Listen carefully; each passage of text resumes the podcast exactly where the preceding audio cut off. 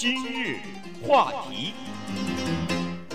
欢迎收听由中讯和高宁为你主持的今日话题。今天跟大家聊这样一个话题哈，其实我们华人的家庭呢也都碰得到，就是把这个自己的孩子在美国带大以后，要不要让他们学双语，就是除了英语之外再学自己的中文。当然，我相信在华人的家庭当中，可能有百分之至少是九十九点九。可能是百分之一百的人都希望说孩子长大以后呢，可以有两种语言哈。那么其实这个并不是，呃，这个是正常的一个想法，因为在美国啊，呃，其他的族裔方面呢也都是有这个想法。那今天呢，我们就来聊一下，因为有很多其他族裔的人和美国人通婚之后呢，就产生这样一个现象，就是在家庭里边呢。父亲讲一种语言，母亲可能是讲另外一种语言。那么孩子从小就受到两种语言的熏陶，有两种语言的环境。对，那当然还有的更有甚者是有三种语言的环境 哈，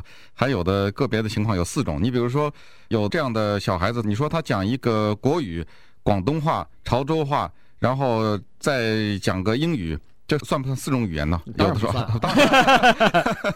对，就是说有的时候这个小孩子呢，他会接触到。很多种语言的形式哈，至少是。那么这个情况呢，绝对不只限于华人。如果我们的听众当中有人看过一个电影叫做《My Big Fat Greek Wedding》的话呢，你就知道这件事情啊，要孩子讲自己的族裔的这个语言，这件事情呢，是在其他的族裔也是一样的哈。比如说，我们举这么一个例子哈，有这么一个孩子呢，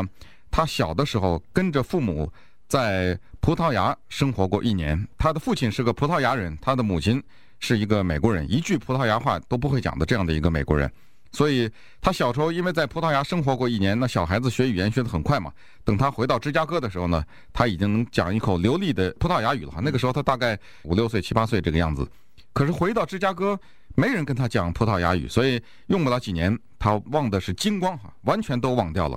那么后来呢，他的父亲为了怕他将来完全不会讲葡萄牙语也是个麻烦哈，又把他。暑假的时候送到葡萄牙去跟亲戚啊在一起经常交往的，他慢慢的葡萄牙语又恢复了一点。那么现在这个小孩子已经长大了，不但长大了，他自己也结婚了，也有了自己的孩子 Marcus，但是他葡萄牙语已经讲得不怎么好了，所以他下定决心说他的这个后代一定要讲他祖先的这种语言。嗯，他的太太也是个葡萄牙人，所以两个人在家里绝对要跟孩子讲葡萄牙语，同时。要定期的把孩子送回到葡萄牙去。对，这对夫妻呢就开始一个漫长的、辛苦的培养孩子的过程哈。据说是从怀孕开始的时候呢，双方就已经开始放那个葡萄牙语的录音带了，和葡萄牙的这些音乐等等的哈。诗歌，对，诗歌作为这个胎教。嗯。然后孩子牙牙学语的时候呢，他们就开始在家里头就跟孩子一直在讲这个葡萄牙语哈。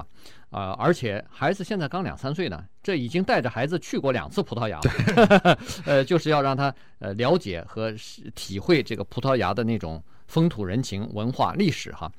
每当晚上给孩子洗澡的时候，据说就是这个呃父亲和母亲给孩子用葡萄牙语讲故事的时候了，然后。慢慢的呢，就现在他呃这个小孩子啊，已经可以慢慢的用葡萄牙语，已经说一些简单的这个单词了哈，因为他刚开始学说话嘛，所以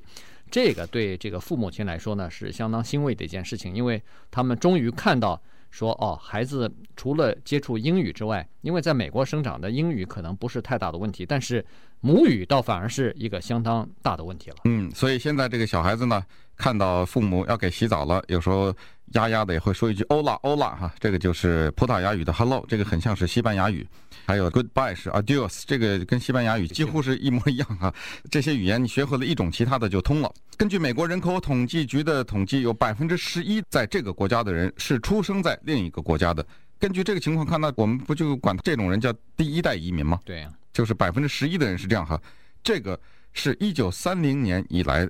比例最高的一次，所以这一下跨度了这么多年哈。这个当中呢，从来没有像现在这么多的人是出生在外国的。同时呢，差不多有一千万个在上学的美国的儿童，他们回到家里以后，听到的一种语言或者讲的语言和英语是不一样的。嗯，一千万人呢，这个是一个非常庞大的数字哈，所以整个的社会呢和以前不太一样了，整个这个社会的构成、人口的构成不太一样，这个问题慢慢的就凸显出来了。对，呃，而且人们已经发现到了，说现在的移民的家庭里边和呃他们两三代以前的祖先的移民呢，情况是完全不同的。呃，在这个五十年代以前呢。一般的移民家庭呢，他们的父母亲是不主张自己的孩子呃保持自己文化传统，尤其是语言哈，因为他们认为说，如果你要是讲你自己的国家的语言和母语的话呢，可能不太会，或者至少融入到主流社会，呃，黑这个美国社会的时间呢会比较缓慢。对，他就尽量的鼓励你多说英文，多说英文，甚至在家里头。也讲英文哈，不允许讲自己国家的语言。对，这个当时是相当普遍的一个做法。其实我们看到，我们身边认识的一些六几年、七几年出生在美国的人，韩国人也好，所谓的 ABC 也好，他们现在都很后悔，说因为当时父母逼着不能讲自己的语言，所以他们对这个整个的东西都都不会。对，现在后悔了以后，有很多人再重新再学哈，三四十岁的时候再去学自己的语言呢，那个时候就非常困难。可是现在的移民呢不同了，现在的。移民哈，他们只要有了第二代以后啊，他们尽量的要保持自己文化的这种特性，尤其是这个文化的特性。保持的最明显的，那就是通过语言嘛。嗯，你要有了语言，你才能看你这个民族的书，你才能听民族的故事、诗歌，你才可以了解这个民族的历史和文化嘛。你如果没有这个语言的话，你是通过英语在了解这个民族的话，那已经在在别人在有有的时候在歪曲或者是在解释的方面，呃，只知一二不知三四的这种情况之下，你你了解的是相当片面的。对，所以专家就最近呢也提出来哈，说要自己的孩子学自己的语言，或者是以两种语言成长在美国，尤其是华人，请注意哈，这个东西不是说你想一想就是了，这是一个长时间的一种承诺啊，这是一个付出，这是一个需要有计划的、长远的一个对于孩子的一种培养了哈，因为他呢需要有一个明确的目标，而且还是一个现实的目标。这么说吧。如果你给这孩子定的目标，这个学语言就拿中文来说哈，是只要能讲就行了，那你放心，他绝对不会写，因为你已经定在目标是在这儿了，那你怎么会指望他会写呢？但是如果你把他的目标是说他要能看《水浒传》，那就是另外一个培养法了。你就靠这个每个星期去上个一两堂课，那你休想让他看《水浒传》哈，那又是两回事儿。所以。这个专家说，一定要给他定了一个现实的目标，不能不现实的空想。同时呢，尽量回避混杂两种语言跟他讲话。那这个在我们华人里面讲英语的人当中太多了哈。哎。小明啊，你的 homework 做了没有？他听到这个 他就糊涂了哈。这还算好，你讲的还是对的。那你的 homework 做了没有？你看爸爸今天上班 very tired 啊，说这个，你看我我们公司那个 manager 呢，他什么就满口是这种混杂着哈两种语言，对的还好，要讲的错的呢。你看那个很多我观察到华人的小孩子哈，不下十几个，他们说开灯啊，他说是 open the light。对，啊 对对，你看听到，这就是把人家给教坏了哈，说。开灯，那开这个是中文是开没错，可是英文你不能 open 呐、啊、，open 它就等于拆了，把那灯泡给，您是 turn on the light 啊。更有甚者，我们华人常说一句话，哎呀，我不要走高速公路啊，走 local。这句话美国人根本听不懂，他根本不知道你在说什么，什么叫 local drive？因为这不是英文，这是把中文给倒着给翻译回去，翻译成英文了。这句话说不要走高速公路，要走 local，这不是英文。对，那你小孩听了这种东西，那不是对他只有坏处吗？对，呃，我我相信我们的华人父母亲，呃，一般来说哈，他都是这个没有系统性的，总是说啊，我有这个愿望，我想要让孩子。呃，学双语，但是呢，在学习的过程当中，在培养的过程当中呢，他没有注意这些细节哈。这个我们必须要呃看到，就说美国人这方面呢研究的比较透。他就说，你如果要是想让孩子学习这个你的母语的话，这是当然是个好事情，但是呢，你必须要让他听非常纯正的母语才好。您这个呃这个中文里头加了很多错误的英文在里头呢，实际上对他只有坏处。他就觉得你整个的语言哈，呃，英语也错了，是中文也错了，这 全不 对，所以这个呢是是很糟糕的哈。所以呢，呃，一般来说，在这个学习语言的时候呢，最好就这个可能在华人里头比较难做到，在这个老美的这个主流社会里面，他比如说一个美国人和一个西班牙人结婚了，和一个葡萄牙人和一个德国人结婚了，他们就可以非常纯正的说，在家里头规定，你跟爸爸。讲的时候必须讲英文，但是跟妈妈讲的时候，因为他是德国人，他有一口德国的这个纯正的德语，那么你要跟你妈说德语，在家里头就分分工很明确。可是，在我们华人里边，这个异性通婚还是比较少哈，比例比较少，所以这个怎么来克服呢？稍待一会儿我们再再来探讨一下。欢迎收听由钟讯和高宁为你主持的今日话题。今今天跟大家讲的呢是这个双语的问题哈，就是在美国的移民家庭里边的第二代、第三代，他们要不要保持双语，要不要保持自己文化和种族方面的特性哈？这个呢，呃，重呃用语言最能够体现出来了。在刚才说过，在早早几代的移民当中呢，尽管 有很多人长得是你一看是这个华人哈，一看是东方人，或者是呃，可是。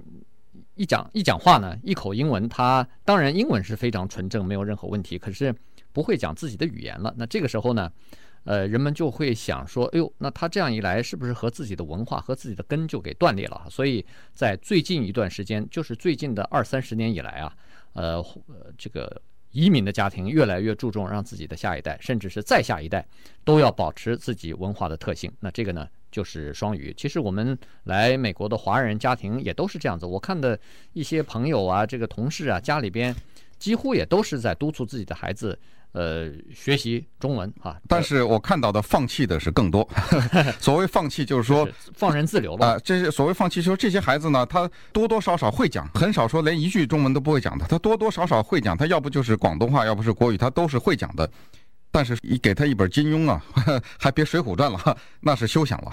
那如果说再让他拿中文写一封信，那就是可能万里挑一了。这种，所以不，这种人有，但是就是非常少了。对，所以这就是一个在生活的海外的一个问题哈，和对孩子的语言的期望值的问题，就是你到底期望他能好到多少？而很多的时候呢，这个很遗憾啊，是和家长的付出密切相关的。如果你只肯做到这一步的话，那他也就只会到这一步。当然了，有的人会有借口说，哎，这个东西在美国又没有这个环境，也没有人跟他讲什么什么。当然，你可以找这一些这种借口，但那你要找这种借口就没有办法。可是，想想我们当年在国内学英文的时候，二三十岁的人拿着个本子在那 A B C 在那念，不是也没有语言环境吗？哎，不是也都念出来了吗？所以还是要看一个人的意向了。我们再看这样一个家庭，Michael Cohen，一听他这个姓就知道是一个犹太人，夫妻两个人都是犹太人，从他们。有第一个男孩子 Roy 开始，他们就下定决心，这个孩子一定要学会犹太人的语言，叫做希伯来语。所以当时就规定，从这个小孩子学习说话的时候，就规定由父亲跟他讲希伯来语，母亲跟他讲英语，绝对的是铁一般的规定，绝对不可在任何情况下改变。现在这个叫 Roy 的男孩子已经十一岁了，讲着流利的希伯来语和英语。他的妹妹 Shir 已经九岁了。那当时 Cohen 夫妻就记得。有一个事情很难忘，说他们小的时候啊，由父亲用希伯来语给小孩子讲迪士尼的故事，那个一个大的画册里的故事哈。那个小孩大概只有三岁哈，当时当父亲给这个小孩子讲到希伯来语的这个 kiss 亲吻这个字的时候，父亲用的词是 nishka，这个是希伯来语的亲吻的意思哈。说父亲当念到 nishka 这个字的时候，突然发现这个小孩子用嘴做了一个亲吻的动作。你想想，这个时候父亲那简直是欣喜若狂啊！嗯、说这个孩子终于能够理解希伯来语了。对，但是问题欣喜若狂的时时刻很短哈，更多的是艰难的时刻。因为呃，父亲、母亲加上这个孩子三个人，尽管付出很多，让孩子在学习希伯来语，但是说实话，连父母亲心里都不知道这么坚持、这么付出。有用没用？对，不知道哈，因为这个东西刚才说过是一个长期的东西。你哪怕付出了五年、六年的心血，到最后，呃，两三年你放弃的话，实际上孩子那五五六年白学了，全呃很快就会全部忘光。呃，五六年还不用说，我们见的有的是这种说孩子弹钢琴呢，弹十年了，后来一功课一忙，哦哦，现在不行了已经。嗯，那十年全没了。对，所以就全 全部没有，付付之东流。所以呢，这个是一个长期的坚持，这个这个过过程非常的痛苦。那么孩子其实，在学习的过程当中，也不会也会反复的问自己的父亲。为什么我要学这个东西？尤其是希伯来语，你比如说华华 华人的家庭里头，这个可以理解。说我们父母亲就是说说中文的，你学会中文，现在大部分都都都在说，哎呀，中国以后这个呃以后做生意的机会那边很多哈，你学会了一门外语总是好的。那希伯来语这个就更更麻烦了，你你所以。大家都在，孩子也在问孩子，这个父母亲，我为什么要学这个东西？我我要学这个东西，每天可能意味着我要少玩两三个小时，比其他的孩子少看两三个小时的电视。可是这个东西啊，没办法，父母亲只好说说，为了保持我们犹太人的特质。呃，一一定要会说希伯来语，这个是非常重要的。你如果不会说希伯来语，你说你自己是个犹太人，没人相信你了。嗯，同时呢，语言学家指出这样一个现象，这个呢是在孩子学习第二语言当中的必经的，可以说是一个巨大的挑战，处处可见。那就是父母跟这个孩子讲他的母语，希伯来语也好，是德语也好，是中文也好，而且我想这个。德语什么这些其他的语言，我们不太有太多的亲身的经历，但是中文的这个见得多了哈。嗯父母跟孩子讲中文，孩子听得完全清清楚楚，但是回答你回答的是英文，当然父母也能听懂孩子说的什么。于是这场交流就是在两种语言的独特的交织之下进行的，这个呢可能要回避。对。但是回避呢，也不能说是呃硬性的把这个家里的空气搞得很紧张，你强迫孩子说你必须给我说中文，不 不说我就怎么样怎么样哈，这个可能也不行。恐怕呃更多的方法就是鼓励他，就是告诉他主动要讲，呃不要害怕，因为其实孩子既然能听懂的话，有有很多的情况之下他是可以讲的，只不过这是一个过程，每个孩子都会有这种过程。在美国生长的孩子，他一开始啊。不太习惯跟你讲中文，再加上你必须要体谅他，就是说他的词汇不够，嗯，所以呢，他在脑子里头，你问他这个话的时候，他在想你回答你的时候呢，他实际上脑子里头已经开始